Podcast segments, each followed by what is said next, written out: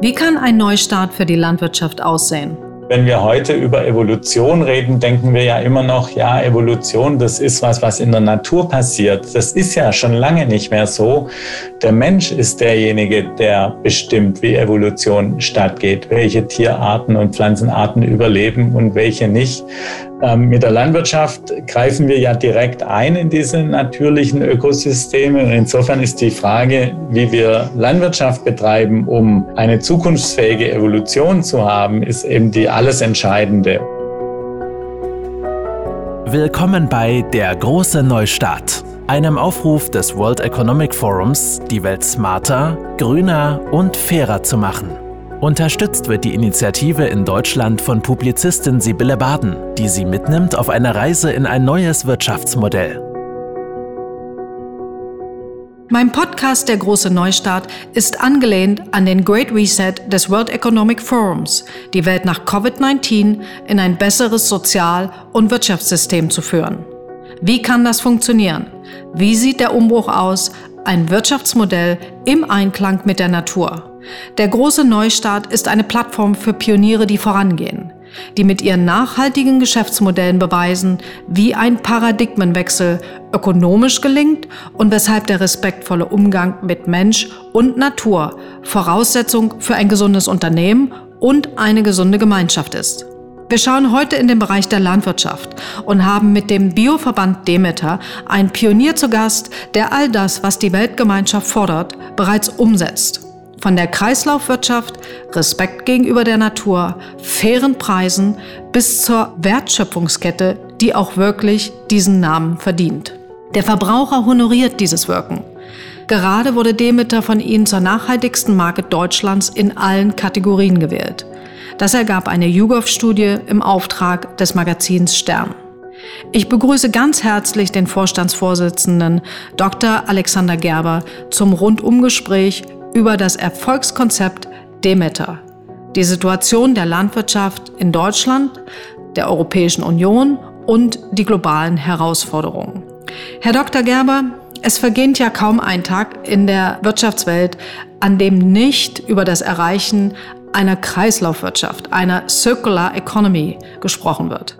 Sie praktizieren das seit fast 100 Jahren und verzeichnen im Corona-Jahr 2020 ein Wachstum von 25 Prozent. Wie funktioniert das? Ja, dazu lohnt sich es vielleicht kurz in die Geschichte der Landwirtschaft äh, zu blicken. Wir haben tatsächlich die Situation gehabt, ähm, dass ausgehend vom äh, Mittelalter äh, im Prinzip auch von der damaligen Landwirtschaft Raubbau an der Natur betrieben wurde. Ähm, man hat äh, beispielsweise die Tiere in den Wald äh, zum Weiden geschickt und der Wald wurde unter, übernutzt, er brach zusammen und ähm, wir haben heute Kulturlandschaften, die übrig geblieben sind äh, von dieser Art der Bewirtschaftung, die Lüneburger Heide oder ähm, äh, große Teile der Schwäbischen Alb.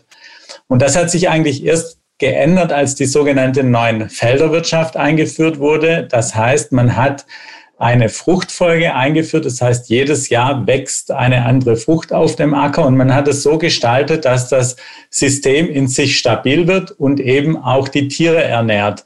Da hatten wir eigentlich äh, zum ersten Mal sowas wie eine Kreislaufwirtschaft, in dem eben so viele Tiere gehalten wurden, wie vom Acker ernährt werden konnten und die dann ihren Dünger wieder zurückgegeben haben, ähm, so dass wieder ähm, neues Futter, neue Nahrungsmittel wachsen konnten. Und ähm, dann kam ein großer Einschnitt für die Landwirtschaft äh, mit dem Haber-Bosch-Verfahren, dass man Stickstoff synthetisch herstellen konnte. Das heißt, man hat tatsächlich angefangen, von außen Input in die Landwirtschaft zu geben. Und ähm, in den 1920er Jahren ähm, gab es hier in Deutschland große Güter, ähm, 5000, 7000 Hektar groß, die von den Top-Landwirten, die es damals gab, studierte, ausgebildete Landwirte gemanagt wurden. Und viele dieser Landwirte haben festgestellt, da ähm, nimmt die Fruchtbarkeit ab, und zwar sowohl auf dem Acker ähm, als auch im Stall und haben sich dann damals eben an Rudolf Steiner, den Begründer der Anthroposophie, gewendet, ob er nicht auch Gesichtspunkte zur Landwirtschaft beitragen kann.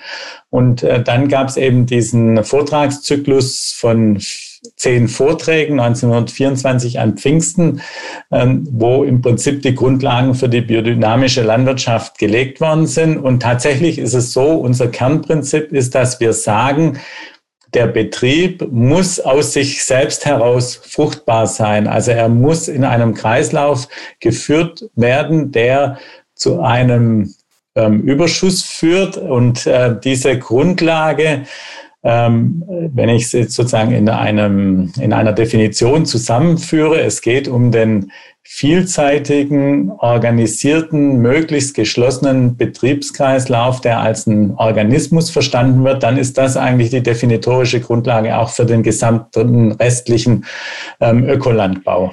Wie viele Bauern und Höfe haben sich dann in Deutschland Demeter angeschlossen? Wir haben aktuell etwa 1700 äh, landwirtschaftliche Betriebe.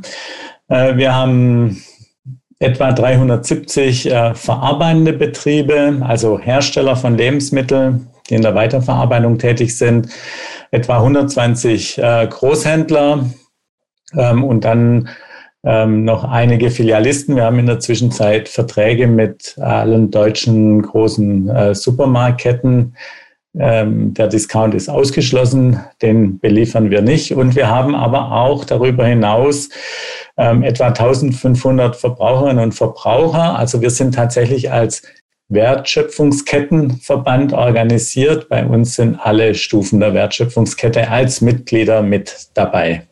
Und wir sind aber, das ist vielleicht auch noch interessant zu wissen, auch wenn es ähm, sozusagen ein, ein deutscher Impuls war, wir sind in der Zwischenzeit ähm, auf dem ganzen Globus vertreten. In etwa 60 Ländern wird äh, biodynamische Landwirtschaft betrieben.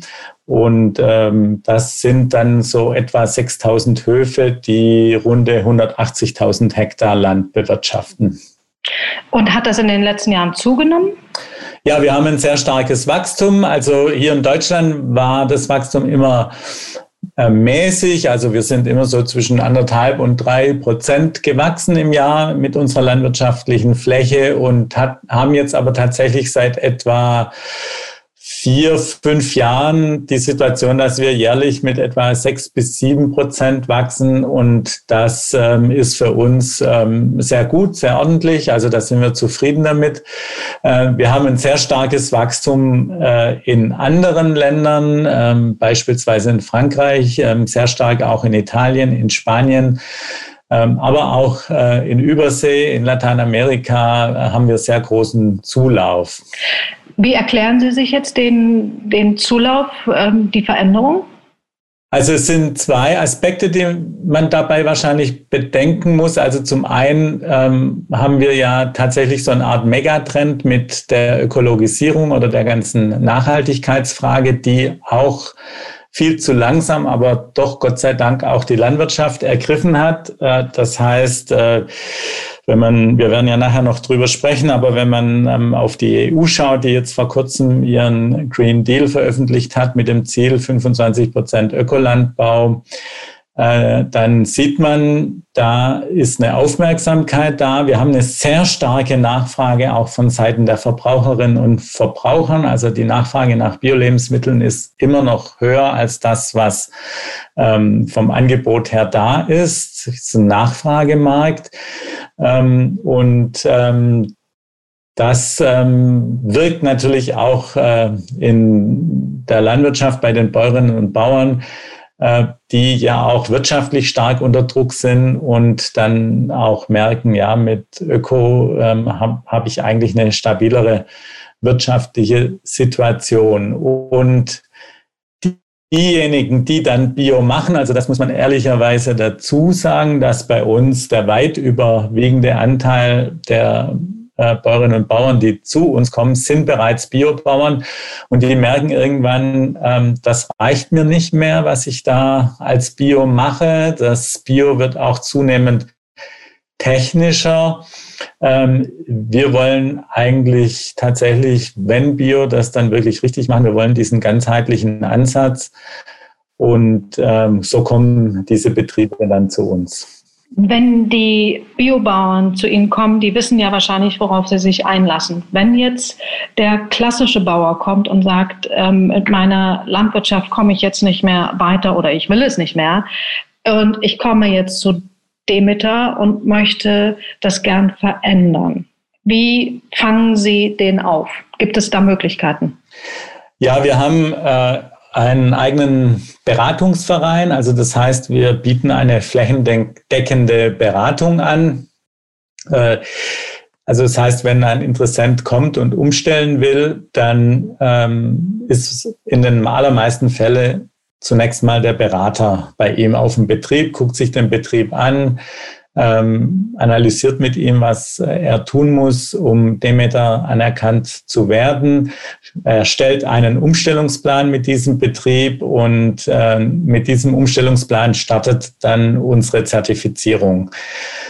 Äh, daneben äh, sind wir so organisiert, dass wir regionale Arbeitsgruppen haben. Also das heißt, äh, alle Demeter-Betriebe sind regional organisiert und ähm, da finden dann in der Regel monatliche Treffen statt. Also das heißt, da ähm, werden dann die neuen Mitglieder quasi aufgenommen in so eine Arbeitsgruppe und können dort mitarbeiten. Ähm, wir haben Einführungskurse, die sind auch verpflichtend. Also äh, jeder Umstellungsbetrieb muss an so einem Einführungskurs teilnehmen. Und wir bieten dann natürlich darüber hinaus über unsere Landesverbände und die Akademie auch zahlreiche äh, Weiterbildungsveranstaltungen an. Mhm sicherlich eine der wichtigsten Fragen, die äh, jemand hat, der sich jetzt vornimmt, einen Hof zu gründen, zu kaufen oder zu verändern, ist, kann ich davon leben? Kann ich davon meine Familie ernähren? Ja, also das ist die Gretchenfrage in der Landwirtschaft überhaupt. Wir haben äh, in der Landwirtschaft eine sehr ungute Situation. Äh, Sie haben mich eingangs gefragt, was ist eigentlich Kreislaufwirtschaft? Ich habe das versucht, kurz und knapp zu erklären. Man kann das noch ein bisschen weitergehender so darstellen, dass man sagt, also der normale industrielle Produktionsprozess funktioniert ja so, dass ich irgendeinen Ausgangsstoff habe. Ich wende auf diesen Ausgangsstoff Energie an, ähm, transformiere die, diesen Stoff und erhalte dann ein Produkt äh, davon. Und ähm, Im Prinzip kann ich die Ressourcen, die ich dafür brauche, ähm, so zumindest die gängige Meinung, ähm, im Prinzip grenzenlos vermehren. Also ich brauche einfach nur mehr einkaufen oder ich brauche mehr Energie oder ich brauche mehr Arbeitskraft oder ich brauche mehr Kapital. Und das ist in der Landwirtschaft eben grundlegend anders. In der Landwirtschaft ist es ja so, dass ähm, man eben nicht einen Ausgangsstoff hat, den man transformiert, sondern man schöpft im Prinzip diesen Ausgangsstoff. Man erzeugt Biomasse mit Hilfe von Sonnenenergie. Und äh, also es ist sozusagen, wenn man so will, eine, eine wirklich komplette Neuschaffung von, von Biomasse, von Energie, die da stattfindet. Das ist keine Transformation. Und weil die Landwirtschaft aber eingegliedert worden ist als ein industrieller Produktionsprozess wie jeder andere auch in unsere Wirtschaft ähm, greifen eben alle Mechanismen unserer Marktwirtschaft auch auf die Landwirtschaft. Das heißt, ich muss rationalisieren und intensivieren. Und ähm, die Folgen sind bekannt. Äh, ich habe in der Landwirtschaft eben nur begrenzte Ressourcen. Ich kann meine Fläche nicht unendlich ausdehnen. Ich habe nur den einen fruchtbaren Boden. Und wenn ich zu stark in die Intensivierung gehe, habe ich eben die ganzen negativen Folgen auf Tierwohl und auf Umwelt. Und die Folge davon ist, ist, dass die Landwirtschaft ähm, eben ähm, nicht mithalten kann mit dem allgemeinen Ein mit der allgemeinen Einkommensentwicklung. Für mich ist das ähm, Paradebeispiel immer die Schweiz. Ähm, relativ starker Außenhandelsschutz, hohe Wertschätzung für Lebensmittel, hohe Preise für Lebensmittel, eine starke staatliche äh, Stützung zusätzlich auch der Landwirte und trotzdem ist über die Jahre die reale Kaufkraft ähm, durch, durch eben äh, kein so stark steigendes oder gar kein steigendes Einkommen der Landwirte äh, eben gesunken im Vergleich zur Restbevölkerung und den anderen Berufsgruppen. Und äh, dem versucht eben die Politik entgegenzuwirken, indem sie sagt, gut, also dann brauchen die Landwirte eben äh, Subventionen. Und was heißt das jetzt ganz konkret für den einzelnen Betrieb? Also wir haben im Land, also im Ökobereich tatsächlich die Situation, dass das, was sonst normalerweise an externen Kosten in der konventionellen Landwirtschaft der Allgemeinheit ähm, oder ja, also entweder der Allgemeinheit zugeschustert wird oder eben an anderen Stellen als Kosten auftaucht. Also beispielsweise äh, überdüngtes äh, Grundwasser oder mit Pestiziden belastetes Grundwasser wird dann durch die Wasserwerke gereinigt und dementsprechend höher ist halt der Wasserpreis. Da der Ökolandbau diese ganzen Inputs also diese externen Effekte ja von vornherein vermeidet, ähm, aber dafür auch einen hohen Aufwand betreibt, sind diese Kosten in den Ökopreisen schon enthalten. Also das heißt, die Bauern kriegen tatsächlich höhere Preise. Ähm, sie kriegen auch eine vergleichsweise etwas höhere Förderung als die ähm, konventionellen Kollegen, weil sie eben die Ökoförderung noch ähm, obendrauf mitnehmen können. Und dadurch ist das betriebswirtschaftliche Ergebnis äh, der Ökobauern über die Jahre hinweg und im Schnitt äh, doch deutlich höher als das der konventionellen Kollegen. Hängt auch ein bisschen vom Betriebstyp ab, aber im Schnitt kann man das äh, so sagen. Und ähm, ja, also insofern, man kann von einem landwirtschaftlichen Betrieb leben unter diesen Rahmenbedingungen. Wir haben 50 Hektar Betriebe, die kerngesund sind. Und äh, man kann natürlich auch kleinere Betriebe haben, die intensiver bewirtschaftet werden, zum Beispiel mit Gemüse ähm, oder auch größere Betriebe, die extensiver bewirtschaftet werden. Ein ähm, ganz wesentlicher Punkt für die Wirtschaftlichkeit von Betrieben ist die Frage, ähm, wie viel eigene Fläche hatte, hat man und wie viel Fläche muss man zupachten. Denn es ist ja letztlich so, die Subventionen, die die Landwirte erhalten, die werden im Prinzip bei ähm, pachtstarken Betrieben, also Betrieben mit viel Pachtfläche, werden mhm. die ja Prinzip direkt durchgereicht an die Verpächter. Und das äh, schmälert natürlich das Betriebseinkommen im Vergleich zu Betrieben, die äh, viel eigene Fläche haben. Ein weiterer Aspekt ist die Landwende zur Nachhaltigkeit, sprich die Frage des Bodeneigentums? Ja, also wenn ich jetzt einen weiten Wurf wagen darf, dann würde ich an dieser Stelle sagen, äh, Nahrungsmittel sind für die Existenz von uns Menschen letztlich genauso notwendig, wie wir Luft zum Atmen brauchen und Wasser zum Trinken.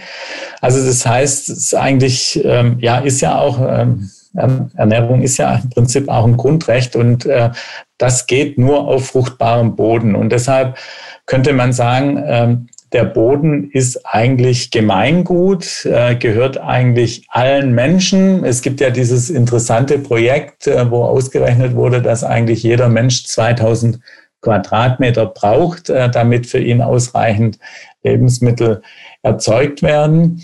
Und dürfte deshalb eigentlich gar kein Spekulationsobjekt sein, sondern müsste immer denjenigen zur Verfügung gestellt werden, die eben am besten geeignet sind, am besten ausgebildet sind, die höchste Motivation haben, um auf diesem Land äh, Landwirtschaft äh, zu betreiben.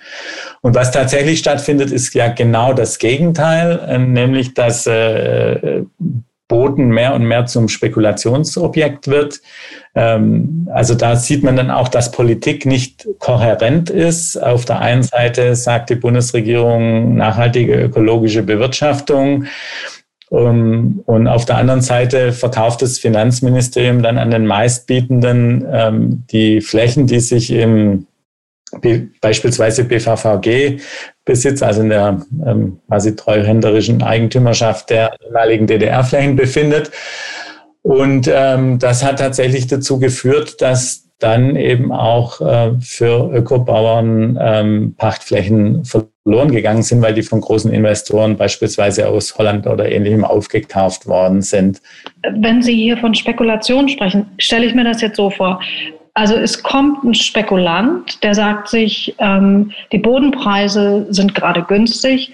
Ich kaufe mir jetzt XY Hektar Land und hoffe, dass der Bodenpreis steigt und mache aber nichts damit. Ist das so korrekt oder?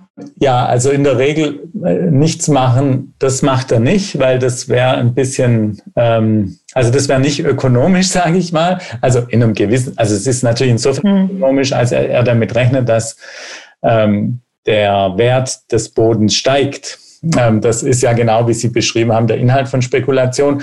Aber er wird dort natürlich auch ähm, in irgendeiner Art und Weise Landwirtschaft betreiben und wird damit die Subventionen mit einstreichen und wird damit den ökonomischen Gewinn, ähm, den er mit dem Bodenkauf beabsichtigt, äh, dann noch weiter erhöhen. Und wir haben im, in Ostdeutschland tatsächlich die Situation, dass da zum Teil dann ähm, es eben Investoren gibt, die lassen dann im Lohnbetrieb ähm, per Tieflader die Maschinen anrollen. Die kommen dann einmal zum Säen, einmal zum Spritzen, einmal zum Ernten und sind dann wieder weg.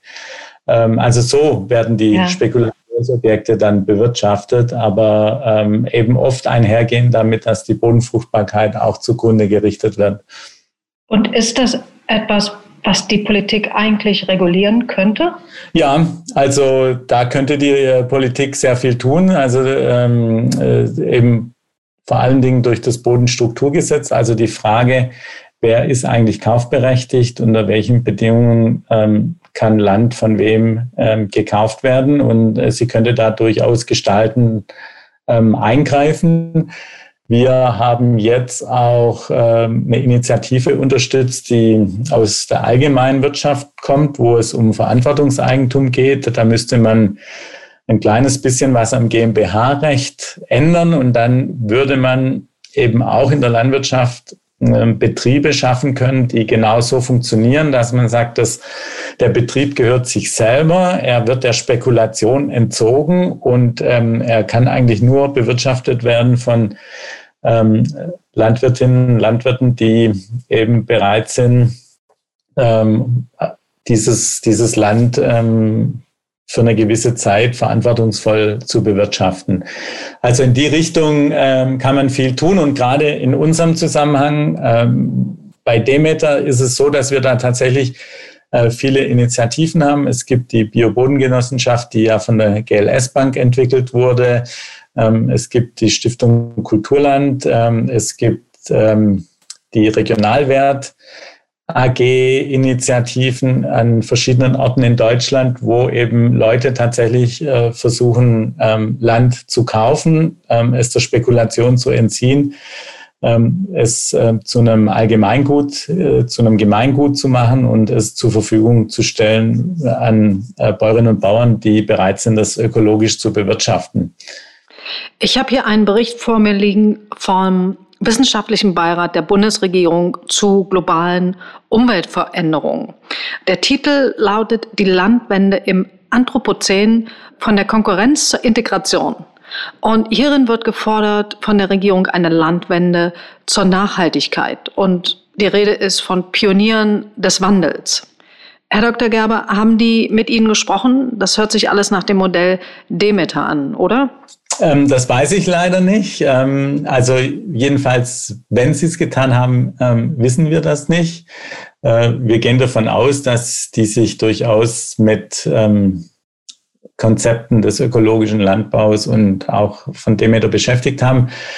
Ähm, es ist umgekehrt, dass wir jetzt ähm, tatsächlich gerade versuchen, Kontakt mit denen zu bekommen und sie einzuladen, äh, mit uns ähm, eben auch darüber nachzudenken, wie so eine Landwende funktionieren könnte. Hm.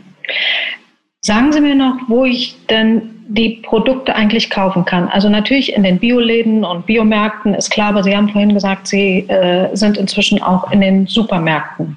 Wo sind Sie denn? Ja, also ähm, eine tolle Einkaufsmöglichkeit ist natürlich immer auf den Höfen direkt. Wir haben sehr viele Hofläden, sehr viele schöne Hofläden auch. Und ähm, dann klar, also Demeter gibt's in jedem Bioladen ähm, in unterschiedlicher Sortimentsbreite und Tiefe. Da gibt's äh, bessere und weniger gut sortierte, aber im Prinzip ja, ähm, gibt's im Bioladen immer Demeter-Produkte. Und äh, dann haben wir eben in der Zwischenzeit auch die Situation, dass ähm, auch in unterschiedlicher Intensität, weil viele erst damit angefangen haben, jetzt in den letzten ein, zwei Jahren, aber es gibt äh, Demeter-Produkte tatsächlich auch ähm, in den konventionellen Supermarktketten ähm, wie Edeka, Rewe, Teegut, mhm. Globus, äh, DM und so weiter und so fort. Mhm. Und meines Erachtens ähm, wird das Regal auch immer größer da. Sehe ich das, sehe ich das richtig? Ja, das, das ist so. Also ähm, ich glaube, so viel kann ich verraten, dass äh, Demeter für diese Unternehmen strategisch eine wichtige Rolle spielt, um das Biosortiment äh, zum einen nach oben hin, was die Qualität geht, gut abzurunden und äh, zum anderen aber auch strategisch, was die Qualitätssicherung und ähm, eben auch regionales Sourcing, regionale Herkünfte der Produkte angeht. Und äh, wir haben jetzt beispielsweise, wenn ich da Namen nennen darf, mit der Edeka Südwest ähm, einen Partner, der schon sehr lange auf dieses Pferd setzt ähm, äh, enge Kooperationen mit örtlichen Demeter-Landwirten hat. Und wenn Sie heute in Südwestdeutschland in den Edeka gehen, ähm, können Sie sich, äh, was Grundnahrungsmittel, Gemüse, Säfte, Obst, Müsli, Milchprodukte, Nudeln und so weiter angeht, komplett in Demeter-Qualität in so einem Laden eindecken. Ich würde gerne einen Blick auf die Landwirtschaft in Deutschland werfen und innerhalb der Europäischen Union und äh, nehme hier ein paar Zahlen zur Hilfe. Demnach sieht es so aus, dass trotz dichter Besiedlung wird die Hälfte der Landesfläche in Deutschland landwirtschaftlich genutzt. Rund eine Million Menschen erzeugen in rund 270.000 landwirtschaftlichen Betrieben Waren im Wert von etwa 50 Milliarden Euro im Jahr. Das heißt, wir sind damit der viertgrößte Erzeuger in der Europäischen Union. Aber, und das scheint die Krux zu sein, nur 12,9 Prozent, also etwa jeder achte Betrieb, bewirtschaftet seinen Hof ökologisch. Warum ist das so? Ja, das ist eine sehr gute Frage, die mich ähm, quasi schon mein ganzes Berufsleben umtreibt. Bekommen wir da mehr Geschwindigkeit und mehr Dynamik rein? Es ist allerdings immer so ein bisschen eine Frage ähm, der Perspektive. Also wir haben uns, ähm, wenn ich die Zahlen jetzt richtig im Kopf habe, haben wir uns in den letzten 12 bis 15 Jahren verdreifacht. Also wir sind um das Dreifache gewachsen. Ähm, das müssen wir auch äh, sozusagen im Alltag erstmal verstoffwechseln. Und wir merken es gerade jetzt während der Corona-Krise, wo ähm, das Wachstum zum Teil richtig durch die Decke geht. Also wir bei Demeter hatten ein Marktwachstum ähm, dieses Jahr ähm, von etwa 25 Prozent. Das ist enorm. Genau, das ist enorm und das, das muss ja irgendwie auch vernünftig äh, gestaltet werden. Also insofern, ähm, ja, es ist ein bisschen bitter, aber ich glaube, man muss einfach konstatieren, dass so eine Transformation auch Zeit braucht. Wir könnten viel, viel weiter sein, wenn die Politik andere Rahmenbedingungen setzen würde. Aber die Beharrungskräfte dort sind extrem groß. Ähm, da die, die Lobbyarbeit des Bauernverbandes ist an der Stelle extrem konservativ. Es darf sich nichts ändern. Es muss ähm, alles so bleiben, wie es ist. Wir sind super, schuld sind die anderen. Ähm, und ähm, insofern waren die Anreize an dieser Stelle auch nicht äh, immer zielführend. Und wenn man sich jetzt die jüngste Agrarreform anguckt, dann ist man ja wirklich vollends verzweifelt, weil das letztlich in Bezug auf eine weitere Ökologisierung der Landwirtschaft eher ein Rückschritt als ein Fortschritt ist. Also auch hier alles andere als kohärente Politik, wenn man so eine ähm, gemeinsame Agrarpolitik beschließt und auf der anderen Seite den Green Deal proklamiert. Und dann kommen aber auch ganz profane strukturelle Sachen hinzu. Also stellen Sie sich vor, Sie haben einen Schweinemastbetrieb. Sie haben vor noch nicht allzu langer Zeit in einen sogenannten modernen Stall investiert. Ähm, also die sind ja sehr kapitalintensiv. Und äh, sie entscheiden sich jetzt, äh, sie wollen umstellen auf Ökolandbau, dann geht das mit solchen Stellen gar nicht. Also das heißt, sie haben einen noch nicht abgeschriebenen Stall, äh, den sie, wenn es gut geht, umbauen können, wenn es schlecht geht, gar nicht nutzen können. Ähm, das, das geht oft einfach ähm, aus wirtschaftlichen Gründen dann nicht an dieser Stelle. Und insofern ähm, wundert es auch nicht, wenn man sich die Strukturzahlen mal anguckt, dann ist es so, dass äh, wir bei den Biobetrieben ähm, fast, äh, was also was die Flächenverteilung angeht, äh, die Betriebe meistens doppelt so viel Grünfl äh, Grünlandfläche haben, also Wiesen und Weiden, als die konventionellen Betriebe weil sich solche Betriebe, die grünlandstark sind, eben sehr viel einfacher umstellen lassen als reine Ackerbau- oder Schweinemastbetriebe. Und da, also da, aus dieser Nummer kommen wir nicht raus, wenn die Politik da nicht auch stärkere Anreize setzt, ähm, die solchen Betrieben hilft, eben ihre Betriebe tatsächlich umzustrukturieren. Als Außenstehender komme ich direkt zu der Frage, warum kann der Bauer, der den Schweinebetrieb hat, nicht umstellen. Das wäre jetzt so das, das die logische Weiterentwicklung. Okay, das funktioniert nicht. Ich mache was anderes. Was kann ich machen? Öko-Landwirtschaft, dann mache ich das doch. Jetzt sagen Sie, nee, so geht das nicht. Ja, also wie gesagt, also, muss, also für viele Betriebe funktioniert es. Wir haben ja auch viele Umsteller, also insbesondere bei Milchviehbetrieben äh, funktioniert es in der Regel ähm, ganz gut. Ähm, bei so Schweinemastbetrieben ist es schwierig. Also bei hochspezialisierten Betrieben, die, die ähm, stark in Stallbau investiert, investiert haben, ist es meistens schwierig. Ähm, solche Betriebe behelfen sich dann manchmal dadurch, dass sie den Betrieb teilen und dann zum Beispiel eine konventionelle Schweinemast haben und gleichzeitig auf den Äckern, äh, also ich sage jetzt mal, äh, Bio-Erdbeeren anbauen. Das erlaubt die EU-Öko-Verordnung ja. Ähm, wir Bioverbände, also nicht nur Demeter, sondern auch die anderen Bioland, Naturland erlauben solche Teilbetriebsumstellungen nicht, weil wir sagen, also da kommen wir jetzt wieder ganz zum Anfang zurück, weil wir eben sagen, ähm, der Betrieb ähm, muss eigentlich ein geschlossener Betriebskreislauf äh, sein und äh, die einzelnen Teile müssen zueinander passen. Das geht nur, wenn alles Bio ist und auch der Betrug, äh, also die Betrugsgefahr ist in solchen Betrieben natürlich mhm. äh, größer als in reinen Biobetrieben. Mhm. Sie haben vorhin den Green Deal angesprochen. Kommen wir kurz darauf zurück. Die EU hat ja, ich glaube, knapp 400 Milliarden Euro ähm, den Bauern versprochen.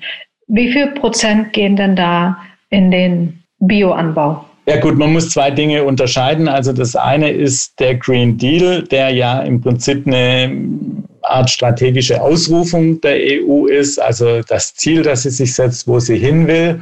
Das ist ja noch nicht untermauert durch äh, eine tatsächliche Politik, sondern im Prinzip soll sich an dieser Zielvorgabe äh, jetzt ähm, die Politik, die konkrete Politik, die konkreten Gesetzgebungsverfahren orientieren.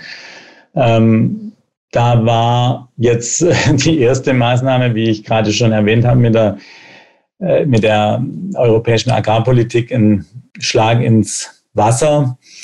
Ähm, das war überhaupt nicht in diese, äh, also passend zu dieser Zielrichtung. Ähm, das andere ist ja dann eben die konkrete Agrarpolitik, also da, wo die ähm, Milliarden tatsächlich hinfließen. Und äh, da ist es so, dass nach wie vor der größte Teil des Geldes in die sogenannte erste Säule geht.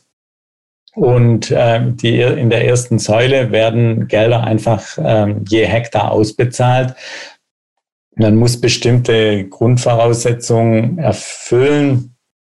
Die Politiker sagen das gerne, ökologische Vorgaben sind, aber im Prinzip stellen sie nichts anderes dar als die gute fachliche Praxis.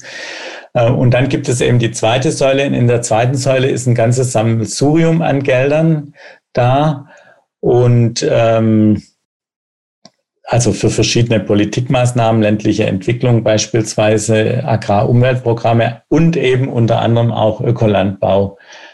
Und der Ökolandbau wird so gefördert, dass es äh, zum einen eine Umstellungsförderung gibt, die liegt etwas höher als die sogenannte Beibehaltungsförderung, die man dann anschließend bekommt. Ähm, und ähm, die ist aber je Bundesland bei uns auch unterschiedlich.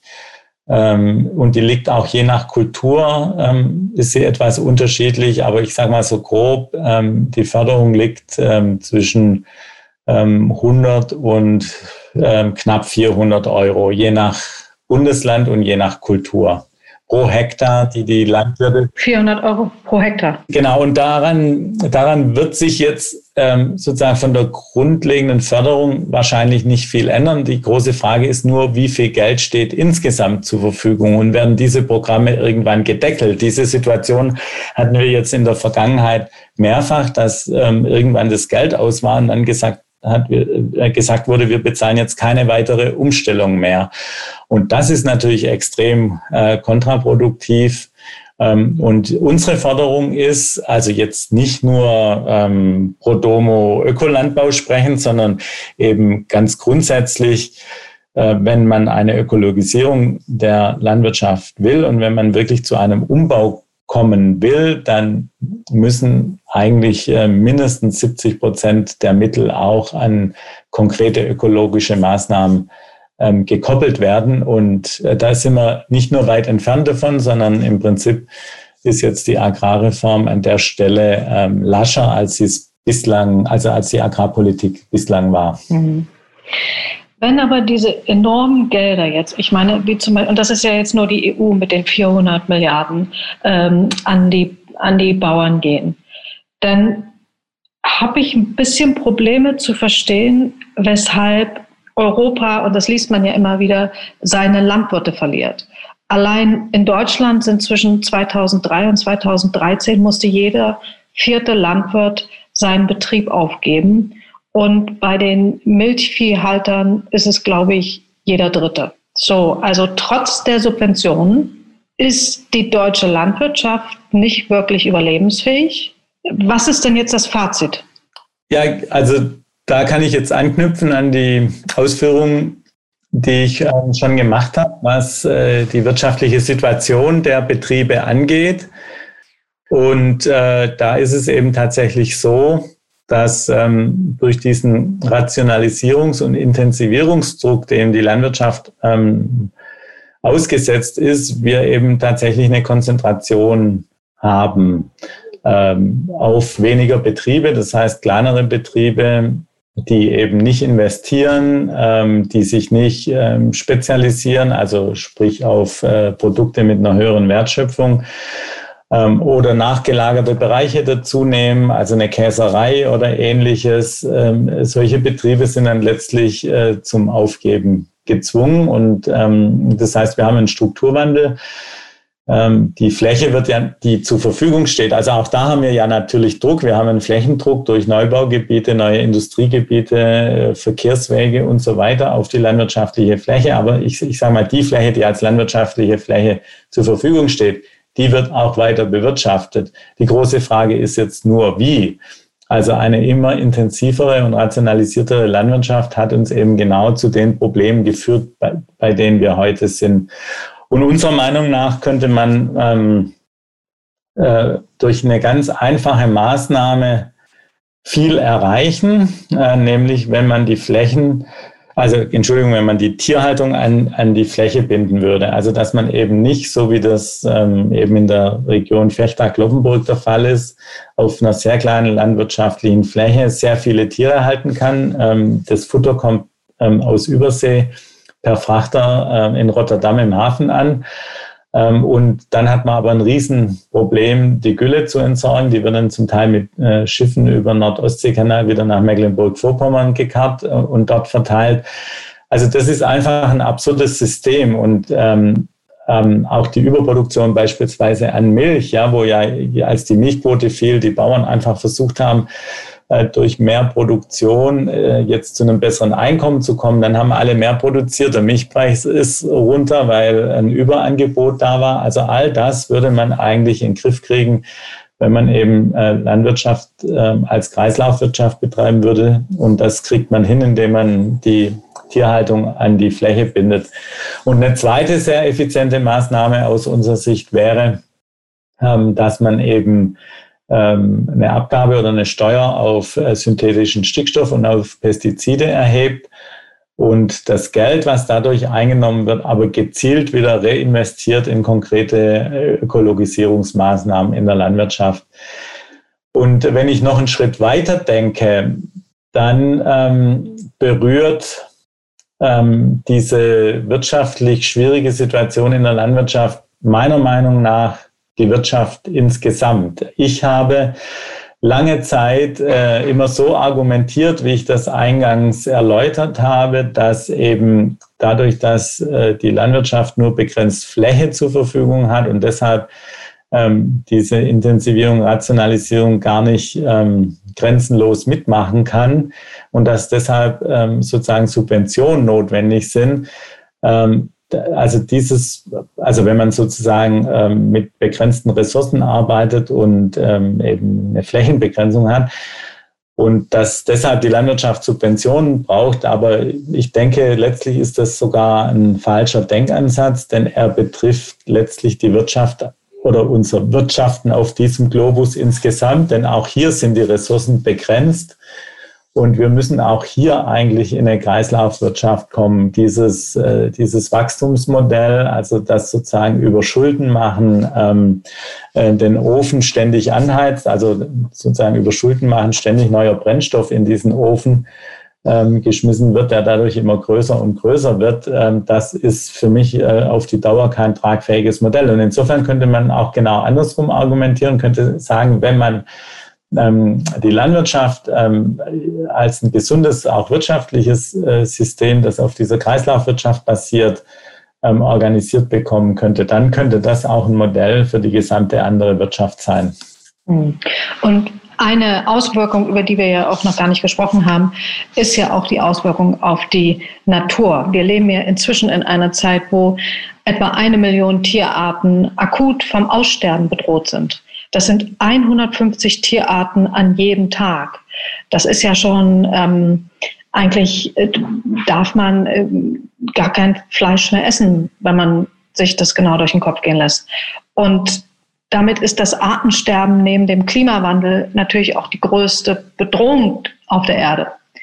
Zudem haben wir ähm, den Hunger. Fast 800 Millionen Menschen leiden an Hunger und zwei Milliarden Menschen fehlen die Nährstoffe für ein gesundes Leben.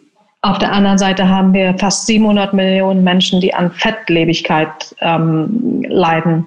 Das sind sehr extreme Auswirkungen. Wie kann denn aus Ihrer Erfahrung heraus ein Neustart für die Landwirtschaft aussehen? Wenn Sie jetzt, Sie hätten jetzt eine neutrale Landwirtschaft und wie würden Sie die gestalten? Ja, also Sie sprechen einen, einen zentralen Punkt an. Und äh, die spannende und entscheidende Frage, oder also, also es ist auch eine Frage, die mich selber auch in die Verzweiflung treibt, ja, dass wir einerseits in der Lage sind, zum Mond zu fliegen und eine Raumstation äh, um die Erde fliegen zu lassen und ähm, technisch die ausgefeilsten Lösungen hinbekommen, auch jetzt mit der Digitalisierung, auch in der Lage sind, in so einer Corona-Krise wirklich, ähm, äh, ich sag mal, durchzugreifen, also mit beherzten Maßnahmen zu versuchen, die Krise in den Griff zu kriegen. Aber wir sind nicht in der Lage, ähm, äh, unsere Gesellschaft und unsere Wirtschaft so zu gestalten, dass es ähm, keine Hungernden gibt und dass wir die Ressourcen einigermaßen äh, gerecht verteilt bekommen und dass wir mit der Natur in einer Art und Weise umgehen, dass wir nicht den berühmten Ast absägen, auf dem wir sitzen. Und gerade die Corona-Krise weist ja darauf hin, also da gibt es ja in der Zwischenzeit mehrere Wissenschaftler, die da das mit einer gewissen Evidenz auch aufgezeigt haben, ähm, dass ähm, diese Viren oder auch Bakteriosen ja dann auf den Menschen überspringen, wenn der Druck auf die Natur zu groß wird. Ja, also die Borreliose beispielsweise kam ähm, anfangs nur beim Wapiti-Hirsch in den USA vor. Der ist ähm, bejagt und ausgerottet worden und erst dadurch ist die Borreliose eben auf andere Tiere und letztlich dann auch auf den Menschen übergesprungen. Ähm, also insofern, ja, das ist, glaube ich, die zentrale äh, Frage, die wir haben, wie wir ähm, Gesellschaften so gestalten können, dass, ähm, ähm, dass, dass alle Menschen ein menschenwürdiges Leben leben können und dass wir mit der Natur so umgehen, äh, dass auch zukünftige Generationen überlebensfähig sind. Und das braucht einen radikalen Wandel in Bezug auf die Art und Weise, wie wir ähm, mit der Natur umgehen. Und es ist ja nicht so, also wenn wir heute über Evolution reden, denken wir ja immer noch, ja, Evolution, das ist was, was in der Natur passiert. Das ist ja schon lange nicht mehr so. Der Mensch ist derjenige, der bestimmt, wie Evolution stattgeht, welche Tierarten und Pflanzenarten überleben und welche nicht. Ähm, und damit auch, wie Ökosysteme gestaltet werden, wie äh, Mutationen äh, mhm. vonstatten gehen und so weiter. Und ähm, mit der Landwirtschaft greifen wir ja direkt ein in diese natürlichen Ökosysteme. Und insofern ist die Frage, wie wir Landwirtschaft betreiben, um eine zukunftsfähige Evolution zu haben, ist eben die alles Entscheidende. Und da versuchen wir als Demeter eben tatsächlich eine Antwort drauf zu geben, ähm, die auf diesem Kreislauf ähm, Wirtschaftsgedanken, diesem ganzheitlichen Ansatz aufbaut, dass wir sagen, wir, wir müssen eigentlich natürliche Systeme sozusagen wie nochmal ein Stück äh, höher heben, aber, aber indem wir die Gesetzmäßigkeiten, die darin ähm, eben wirksam sind, indem wir, indem wir die voll beachten und indem wir die in einer guten Art und Weise äh, nutzen. Äh, und dann, denke ich, ähm, können wir eine hohe Biodiversität erhalten und so weiter und so fort. Eine Anmerkung noch, Sie sagten, äh, weniger Fleisch oder gar kein Fleisch mehr essen. Äh, das, dieser Gedanke springt ein bisschen zu kurz, denn also zum einen haben wir auf der ganzen Erde, ich glaube, zwei Drittel der nutzbaren landwirtschaftlichen Fläche ist Grünland. Die kann ich gar nicht anders nutzen als mit Tieren. Und der zweite wichtige Aspekt ist, dass bei allem, was wir wissen, wenn man keine Düngemittel von außen zuführt, braucht man die Tiere, um dauerhaft äh, die Bodenfruchtbarkeit zu erhalten. Und insofern ist es eben eine Frage des Wieviels und des Wies. Also wie viele Tiere werden wie gehalten. Und auch da, wenn man das flächengebunden macht, wenn man die Tiere artgerecht hält, dann kommt man plötzlich auch zu vernünftigen Größenordnungen und dann ist man eben wieder beim Sonntagsbraten und bei den ein, zwei Eiern pro Woche ähm, angelangt und äh, ernährt sich damit auch gesund. Also das passt alles zusammen und es gibt alles auch einen Sinnzusammenhang. Haben Sie denn die Hoffnung, dass wir da auch ankommen? Ja, wie heißt so schön, die, die Hoffnung stirbt zuletzt. Also was ja wirklich Mut macht, ist, dass wir insgesamt ja äh, doch einen, also auch Fortschritt konstatieren können. Und äh, was mir total Mut macht, ist jetzt speziell, wenn ich auf Demeter gucke, auch die, die junge Generation, die jungen Leute, die werden plötzlich wieder politisch, ähm, die gucken sehr genau und sehr streng ähm, also ja, also ähm, konsequent ähm, auf die Dinge und wie wir die machen. Also auch wir bei Demeter, äh, wo wir jetzt davon ausgehen, wir sind jetzt schon vielleicht mit am weitesten, ähm, kriegen ähm, von den jungen Leuten berechtigte kritische Fragen gestellt. Ähm, und äh, also das sind aber wichtige neue Kunden von uns, die, die, die finden Demeter gut und das macht Mut. Also das macht Mut, dass, dass da ein neues Bewusstsein entsteht. Und leider ist es so, das ist jetzt sozusagen der, der, der weniger schöne Teil der Nachricht. Leider ist mein Eindruck eben doch auch der, dass oft auch erst dann konsequent gehandelt wird, wenn der Druck äh, so groß ist, dass es gar nicht mehr anders geht. Und ähm, da bin ich gespannt. Wir haben das beim, bei der Energiewende ja erlebt. Ähm, wie die Kanzlerin sozusagen vollkommen umgeschwenkt ist, als das damals in mhm. Fukushima war. Und ich bin wirklich gespannt, wann so ein, so ein ähm, Kipppunkt äh, in der Landwirtschaft erreicht sein wird. Ich bin überzeugt davon, der wird kommen. Und ich bin auch überzeugt davon, wenn der kommt, dann wird der Wandel ziemlich schnell vonstatten gehen. Mhm. Der Kipppunkt ist ja eigentlich schon eine Weile da.